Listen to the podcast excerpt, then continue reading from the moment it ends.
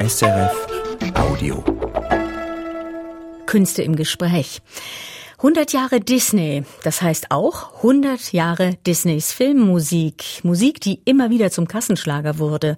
Gleich werfen wir einen Blick zurück in die Geschichte, die auch ihre Schattenseiten hat. Und dann lernen wir noch Gitanjali Shri kennen, eine der wichtigsten feministischen Stimmen und Schriftstellerinnen Indiens. In ihren Werken befasst sie sich vor allem mit weiblicher Identität und den Problemen, mit denen Frauen in patriarchalen Gesellschaften konfrontiert sind. Ein Porträt von Gitanjali Shri in ungefähr zehn Minuten.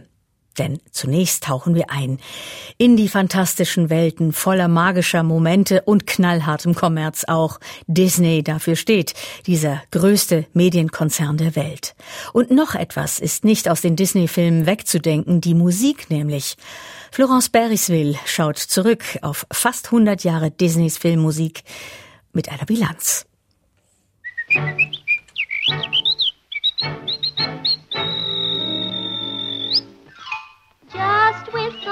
you work. And cheerfully together we can tidy up the place. So a merry tune. Whistle while you work. Auf Deutsch, wer bei der Arbeit pfeift. Und wer hier bei der Hausarbeit pfeift, das ist Schneewittchen. Im Jahr 1937 ist die erste Disney-Prinzessin auf der Leinwand erschienen.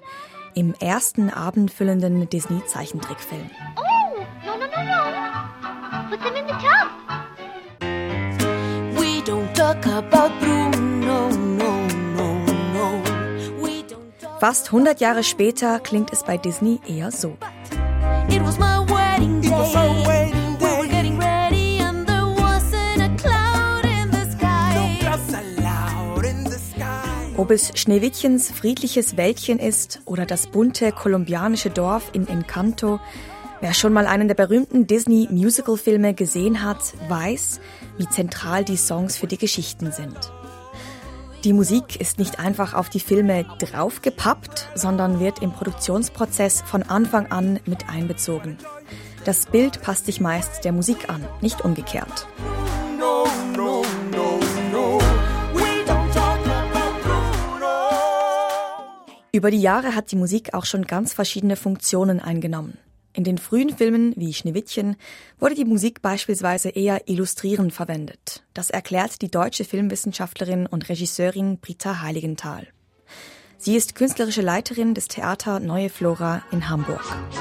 Illustrierend heißt einfach, alles, was ich sehe und höre, mit Musik zu unterstreichen. Also ob das dann ist, dass in Schneewittchen gibt es eine Schildkröte, die rutscht die Treppe runter. Das wird dann mit einem musikalischen Glissando untermalt. Das erklärt Britta Heiligenthal gegenüber der Sendung Kulturplatz des Schweizer Fernsehens. Dieses Übereinstimmen von Bild und Musik hat Disney in den frühen Filmen so oft verwendet, dass die Technik Mickey Mousing genannt wird. In späteren Disney-Filmen wurden in den Songs vermehrt einzelne Figuren herausgehoben. Look for the bare necessities, the simple bare necessities. Forget about your worries and your strife. I mean, Balu, der Bär aus dem Dschungelbuch, singt ein Lied über Gemütlichkeit mit Tiefenstreichern und Holzbläsern. Oder Ariel, die Meerjungfrau, singt über ihre Sehnsucht nach der Welt über der Meeresoberfläche, wo man auf Beinen geht und tanzt. I wanna be where the people are. I wanna see, wanna see 'em dancing, walking around on those, what do you call 'em? Oh, feet. Ariels Song Part of Your World in deiner Welt, das war der erste Disney-Hit des amerikanischen Komponisten Alan Menken. Seine Songs sind meist groß orchestriert und haben auch deshalb etwas sehr Packendes.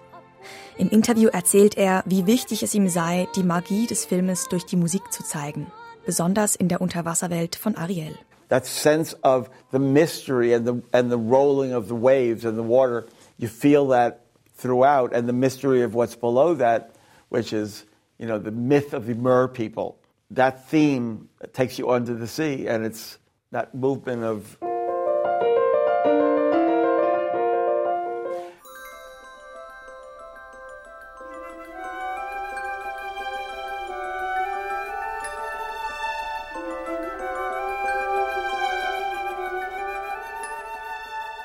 Alan Menken hat den Disney-Songs seinen eigenen Flair gegeben und dafür acht Oscars gewonnen. Das ist der bedeutendste amerikanische Preis der Filmwelt. Alan Menkens Disney-Songs spielen in den Filmen auch dramaturgisch eine wichtige Rolle, sagt die Filmwissenschaftlerin Britta Heiligenthal. Das heißt, am Anfang vom Song waren wir an einem Punkt, die Figur war sich nicht ganz sicher, Belle zum Beispiel, ob sie jetzt aus ihrem bekannten Territorium heraustreten sollte und ob es da draußen noch mehr in der Welt gibt. Und am Ende vom, vom Song war sie es. Also da wurde die Entscheidung in dem Song getroffen. Also auch dramaturgisch ganz wichtige Momente, die da verhandelt werden.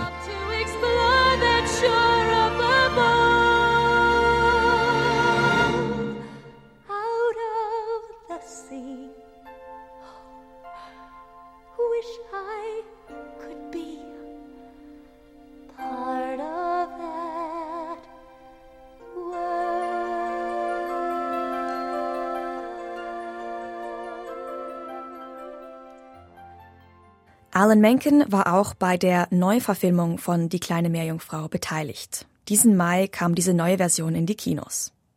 Fans des originalen Films aus dem Jahr 1989 werden wohl einige Unterschiede in der Musik bemerkt haben. Vor allem, dass sie viel karibischer geworden ist. Rob Marshall, das ist der Regisseur des Films, erklärt, das hätte er so gewollt, damit der Film einen klareren Schauplatz hätte.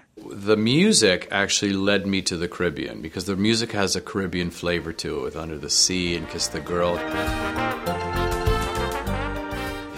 That felt the most organic. Der berühmte Song Under the Sea, unter dem Meer, sei es gewesen, der ihn zu der karibischen Thematik inspirierte.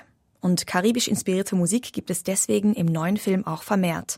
Das ergänzt der Komponist Alan Menken. The strongest Caribbean influence that's new is the island band sections. It really gives you a, a real reality-based Caribbean sense more than the, you know in the animated movie, which was less so. Doch auch die Texte haben eine Überarbeitung bekommen. Zum Beispiel im Song der Seehexe Ursula. Sie möchte Ariels Stimme für sich und singt im originalen Film darüber, dass für Frauen eine Stimme gar nicht so wichtig sei. Ariel sei ja hübsch genug. You'll have your looks, your pretty face, and don't underestimate the importance of body language. Ha! The men up there don't like a lot of blabber. They think a girl who gossips is a bore. Yet on land it's much preferred for ladies not to say a word, and after all, dear, what is idle prattle for? Diese ganze Strophe wurde aus dem neuen Film gestrichen. Es ist eine Botschaft, die aus heutiger Sicht nicht politisch korrekt ist. Das ist nicht die erste Filmmusik von Alan Menken, die überarbeitet wurde. Auch Texte aus der Neuverfilmung von Die Schöne und das Biest oder Aladdin wurden revidiert. There are places with any of these, you know, adaptations where you know you're bringing it to a, a slightly different audience now, and you're going to adapt to that audience to a degree. You know, you watch for places where I think we need to make a little adjustment here to make it more fresh, to make it adhere to some, you know, social standard that feels more appropriate right now. Man müsse sich an das neue Publikum richten und dem heutigen sozialen Zeitgeist entsprechen, findet Menken. Tatsächlich ist die Geschichte der Disney-Filme nicht nur eine erfreuliche. Immer wieder kamen in Filmen Vorurteile und Stereotypen vor. Bösewichte wurden beispielsweise oft mit stereotypisch queeren Attributen ausgestattet. Männliche Bösewichte benahmen sich zum Beispiel besonders affektiert oder dramatisch, wie der Löwe Scar. Und Bösewichte hatten oft auch dünklere Haut als die Heldinnen und Helden der Filme. Diese Stereotypen finden sich auch in der Musik. Das berüchtigtste Beispiel ist der Song von King Louis, dem Affenkönig im Dschungelbuch. Oh.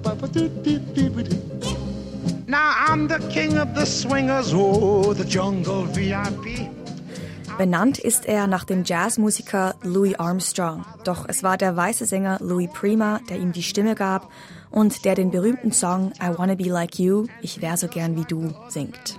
I'm tired of walking around, oh, ooby-doo. I wanna be like you. I wanna walk like you, talk like you. Fast alle Tiere im Dschungel sprechen mit einem sehr upper-class englischen Akzent. King Louis und seine Affen hingegen reden in einem eher stereotypisch afroamerikanischen Akzent aus dem Süden der USA. Und dazu kommt, dass der Song im New Orleans Jazzstil geschrieben ist, eine vorwiegend afroamerikanische Musik. Diese Merkmale sind für ein heutiges Schweizer Publikum vielleicht nicht auffällig. Doch in den USA der 1960er Jahre waren die Affen im Dschungelbuch ganz klar als afroamerikanische Menschen kodiert. Eine Assoziation, die direktem Rassismus entspringt. Umso problematischer also, dass King Louis ein Lied darüber singt, dass er ein Mensch sein möchte wie du. Clue me what to do. Give me the power of man's red flower so I can be like you. Der Dschungelbuchfilm kam 1967 raus. Erst ein Jahr später wurden in den USA die Gesetze für Rassentrennung aufgehoben. Der Disney-Konzern ist mit seinem Millionenpublikum gewissermaßen der weltweit größte Geschichtenerzähler und hat daher viel Einfluss darauf, welche Geschichten erzählt werden und wie. Mittlerweile hat Disney auf seiner Streaming-Plattform vor einigen Filmen einen Disclaimer hinzugefügt. Dieses Programm enthält negative Darstellungen und oder eine nicht korrekte Behandlung von Menschen oder Kulturen. Diese Stereotypen waren damals falsch und sind es noch heute, heißt es. Heute geht Disney die Darstellung von Menschen und Kulturen in der Musik sorgfältiger an. Zum Beispiel im Film Moana, auf Deutsch Vaiana, aus dem Jahr 2016. Er spielt auf einer polynesischen Insel. Für die Arbeit am Film wurden Expertinnen und Experten aus verschiedenen polynesischen Ländern mit einbezogen. Und auch die Schauspielerinnen und Schauspieler haben allesamt polynesische Wurzeln. Die umfassende Recherche und Sorgfalt bei der Abbildung dieser Kulturen fühlt man auch in der Instrumentation und den Texten der Musik. Und es gibt auch Hits auf Samoanisch und Tokelauisch. Für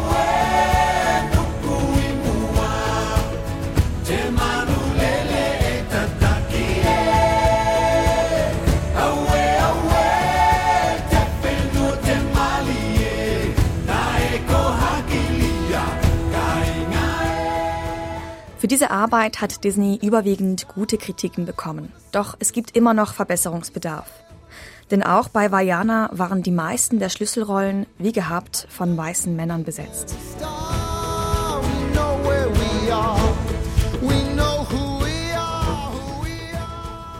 Für die Produktionsteams der Filme, die Regisseurinnen und Trickzeichner ist die kreative Seite der Arbeit wichtig. Für Disney als Konzern aber zählt vor allem der Kommerz. Auch dort spielt Musik eine Hauptrolle. In den letzten Jahren scheint Disney dafür eine weitere Zauberformel entwickelt zu haben. Der Song Let It Go aus Frozen wird ein Welthit von noch nie dagewesenem Ausmaß.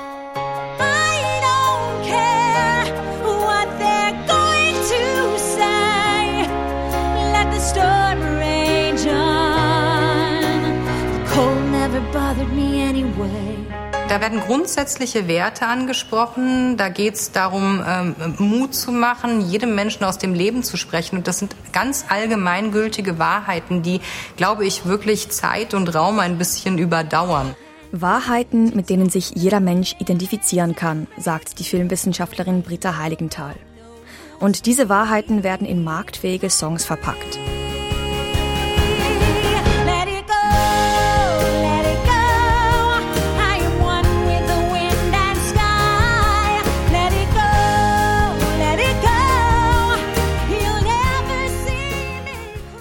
Was der Konzern auch erfolgreich macht, ist, sich an den musikalischen Zeitgeist anzupassen.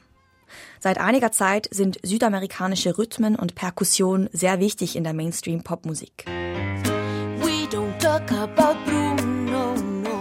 Und vielleicht ist gerade deshalb der Song aus dem kolumbianisch gefärbten Film Encanto We Don't Talk About Bruno oder auf Deutsch Kein Wort über Bruno ein noch größerer Kassenschlager geworden.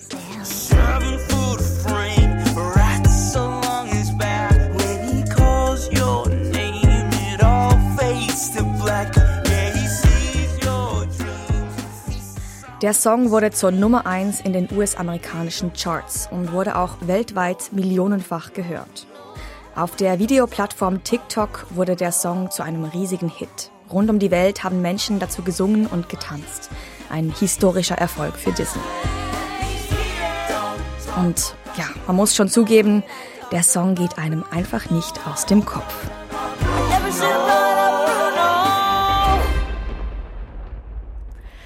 Florence Barisville über Geschichte und Funktion von Musik in den Filmen von Walt Disney oder des Disney-Konzerns. Und übrigens den 100. Geburtstag feiert Disney dann kommende Woche am 16. Oktober. Dschungel, Shampoo, Bungalow, Veranda was diese Wörter gemeinsam haben? Nun, sie alle stammen ursprünglich aus der Sprache Hindi nach Chinesisch und Englisch, die meistgesprochene Sprache der Welt. Für über 600 Millionen Menschen in Indien und darüber hinaus Muttersprache. Auch für die indische Schriftstellerin Gitanjali Shree. 66 Jahre alt, lebt sie in Neu-Delhi und hat im vergangenen Jahr den renommierten Literaturpreis, den International Booker Prize gewonnen. Seither ist sie auch über Indien hinaus bekannt geworden. Gitanjali Shree und Katja Schönherr hat sie zum Gespräch treffen können. Zunächst ein ganz kurzer Ausschnitt aus dem Buch Red Samadhi, gelesen von der Autorin Gitanjali Shree auf Hindi. नहीं मैं नहीं उठूंगी गठरी लिहाफ में ढुकी बुदबुदा देती नहीं अब तो मैं नहीं उठूंगी इस वाक्य ने उन्हें हिला दिया और बच्चे और जिद करने लगे In dem Roman geht es um eine ältere Frau, die nach dem Tod ihres Mannes beginnt, ihre Vergangenheit zu reflektieren und ihre Rolle als Frau und Mutter. Sie wagt dann, trotz ihres hohen Alters, einen Neuanfang. Der Roman gewann im vergangenen Jahr den International Booker Prize und damit einen der weltweit wichtigsten Literaturpreise. Er wird jeweils für ein ins Englische übersetztes Werk vergeben. Den Preis teilt sich Gitanjali Shree mit ihrer Übersetzerin Daisy Rockwell, die den Roman aus dem Hindi ins Englische übertragen hat. Tomb of Sand lautet der englische Titel, zu Deutsch wäre das Sandgrab.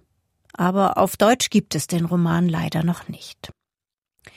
Englisch ist in Indien Amts- und Bildungssprache. Gitanjali Shree selbst hat Englisch schon in ihrer Kindheit gelernt und beherrscht es fließend. Deshalb wird sie oft gefragt, warum sie auf Hindi und nicht einfach auf Englisch schreibe, so wie beispielsweise ihr bekannter indischer Schriftstellerkollege Salman Rushdie oder die Autorin Arundhati Roy. Denn dann müssten ihre Texte nicht erst vom Hindi ins Englische übersetzt werden. Well, you know, uh, a writer writes in the language she can write in.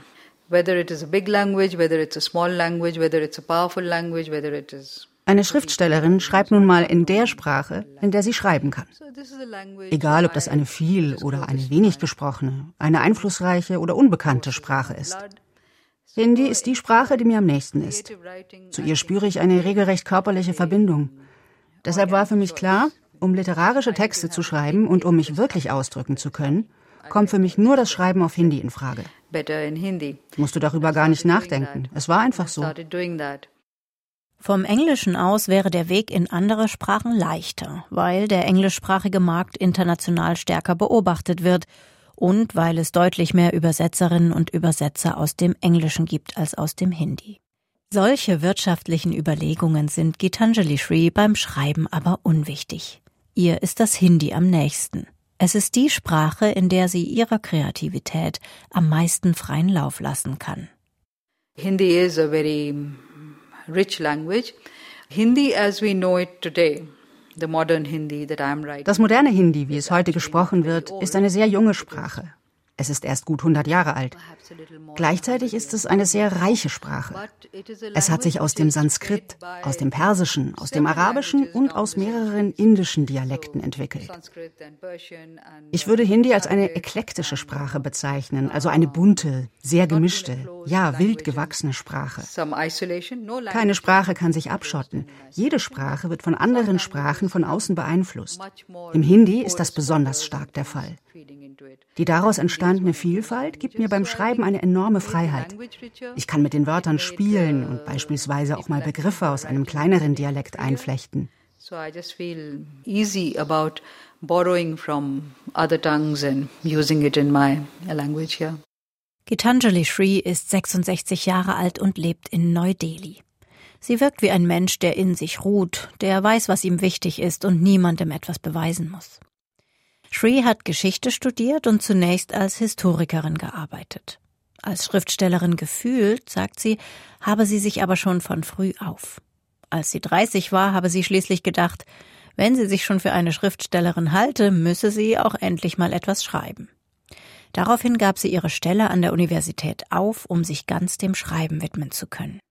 Dieser gewagte Schritt hat sich gelohnt. Sie fand sofort einen Verlag, ihr Talent wurde wahrgenommen und ihr Debütroman Mai hoch gelobt. In diesem Roman blickt eine Tochter auf das Leben ihrer Mutter zurück. Die Mutter heißt Mai, wie das Buch. Dass unsere Mutter eine schwache Wirbelsäule hatte, wussten wir ja von Anfang an. Später bestätigte uns der Doktor, es ist das Schicksal derer, die sich ständig gebeugt halten. Durch die gekrümmte Haltung verschleißen die Bandscheiben und stellenweise werden die Nerven eingeklemmt. Diese Leute haben schließlich immer Schmerzen, wenn sie sich beugen und auch wenn sie sich aufrichten. Mai hielt sich immer gekrümmt. Das wissen wir, wir hatten sie ja von Anfang an so gesehen. Schließlich fing ihr Leben mit unserem zusammen an. Von Anfang an war sie ein schweigender, gebeugter Schatten, überall zur Stelle, immer damit beschäftigt, alle zu versorgen, allen ihre Bedürfnisse zu erfüllen. Fünf Romane und mehrere Erzählbände hat die indische Autorin Gitanjali Sri inzwischen geschrieben. In den meisten geht es um das Leben von Frauen in Indien. Das ist ihr großes Thema. Shree setzt sich für feministische Anliegen ein und das britische Medienhaus BBC listete sie jüngst als eine der 100 einflussreichsten und inspirierendsten Frauen der Welt. Sie prangert patriarchale Strukturen an, die Ausbeutung von Frauen, Diskriminierung, die hohe Vergewaltigungsrate in Indien. There is a stereotype about patriarchies. And I think West has a very, very stereotypical idea about An dieser Stelle ist es mir wichtig zu sagen, ich glaube, der Westen hat eine sehr klischeehafte Vorstellung vom Patriarchat in anderen Ländern, in Südasien oder der sogenannten Dritten Welt. Die Vorstellung, dass dort alle Frauen unterdrückt werden, ist natürlich eine sehr bequeme Art, von den eigenen Problemen abzulenken. Wir sollten uns aber bewusst machen, Frauen leben im Grunde überall in patriarchalen Strukturen. An manchen Orten sind sie einfach weniger sichtbar als an anderen. Da, wo die Missstände offensichtlich sind, weiß man, wogegen man sich wehren muss. Und da, wo sie nicht so offensichtlich sind, kann man dem falschen Glauben aufsitzen, alles sei in Ordnung. Ich finde, alle Frauen weltweit sollten sich bewusst machen, dass es unterschiedliche Ausprägungen vom Patriarchat gibt, die es immer gemeinsam zu bekämpfen gilt. Anders als in ihren öffentlichen Statements zeigt sich Shrees Feminismus in ihren Büchern nicht auf laute oder gar pathetische Weise, sondern ganz im Gegenteil ziemlich leise. Hier noch einmal eine Passage aus dem Roman Mai, in dem eine Tochter das Verhalten ihrer Mutter rückwirkend analysiert und aus ihm schlau zu werden versucht. Wir sahen ja selbst, dass Mai, sobald Papa nur aufblickte, in sich zusammenschrumpfte und sich wie ein Lamm hinter der Tür verkroch. Wir traten dann hervor, um das arme Ding zu beschützen. Im nächsten Moment konnte sie einem auf uns gerichteten aggressiven Blick mit einer so festen Haltung entgegentreten, dass Papa oder Großvater, wer immer es war, sich wortlos davonmachte und wir nun ohne Furcht hinter ihrem Sari-Ende Zuflucht nahmen. Im Laufe des Romans zeigt sich, dass diese Hauptfigur Mai nicht einfach eine unterdrückte, kleingehaltene Frau war, sondern dass diese Frau sich innerhalb der gesellschaftlichen Grenzen ganz kleine Schlupflöcher gesucht hat. Sie hat sich immer vor ihre Kinder gestellt und darum bemüht, ihnen mehr Freiheiten zu verschaffen, als sie selbst hatte. Dieses Verhalten kennt Gitanjali Shree von ihrer eigenen Mutter. Shree stammt aus einer gut situierten Mittelstandsfamilie. Sie hat vier Geschwister, zwei Brüder und zwei Schwestern. Ihr Elternhaus war vergleichsweise liberal und ihr Aufwachsen sehr privilegiert, das betont sie im Gespräch immer wieder. Trotzdem sei ihr schon früh aufgefallen, dass ihr Vater den Jungen die bestmögliche Schulbildung zudachte, während die Mädchen unter viel stärkerer Beobachtung standen. Sie und ihre Schwestern sollten möglichst zu Hause bleiben, ihre Kleidung wurde kontrolliert. Dass Sri studiert und in die Megametropole Neu-Delhi zieht, wollte ihr Vater absolut nicht. Shree hat es trotzdem getan. Ihre Mutter habe sie ermutigt, ihren eigenen Weg zu gehen. Ich bin meiner Mutter dankbar dafür, dass sie immer für uns da war. Sie hat uns zugehört und uns Zeit und Raum dafür gegeben, selbst herauszufinden, was wir wollen. Sie hat uns nie verurteilt oder uns vorgeschrieben, was wir zu tun haben. Irgendwann sagte sie zu uns, das Wichtigste ist, dass ihr später auf euren eigenen Beinen stehen könnt, dass ihr euch von niemandem abhängig macht. Unabhängigkeit ist wichtiger als zu heiraten. Von solchen Geschichten handelt Gitanjali Shrees Literatur. Geschichten von Frauen, die die ihnen gesetzten Grenzen verschieben, sei es für sich selbst oder zumindest für die nächste Generation. It's very much a question of what you are going to focus on. Natürlich kann man unzählige Geschichten davon erzählen, wie Frauen unterdrückt und ausgebeutet werden. Crushed and oppressed in a system? Or are you also going to look at how they get around that oppression and aber mich interessiert es viel mehr, wie Frauen die Unterdrückung überwinden und dagegen ankämpfen. Damit will ich nichts schönreden, überhaupt nicht. Es gibt furchtbar tragische Frauenschicksale. Aber wenn man genau hinschaut, findet man eben auch immer wieder Beispiele von Frauen, die sich freigeschwommen haben. Gitanjali Shri, ihr Roman Mai ist im Unionsverlag erschienen und außerdem sind im Draupadi Verlag der Roman Unsere Stadt in jenem Jahr und der Erzählband Weißer Hibiskus erhältlich. SRF Audio.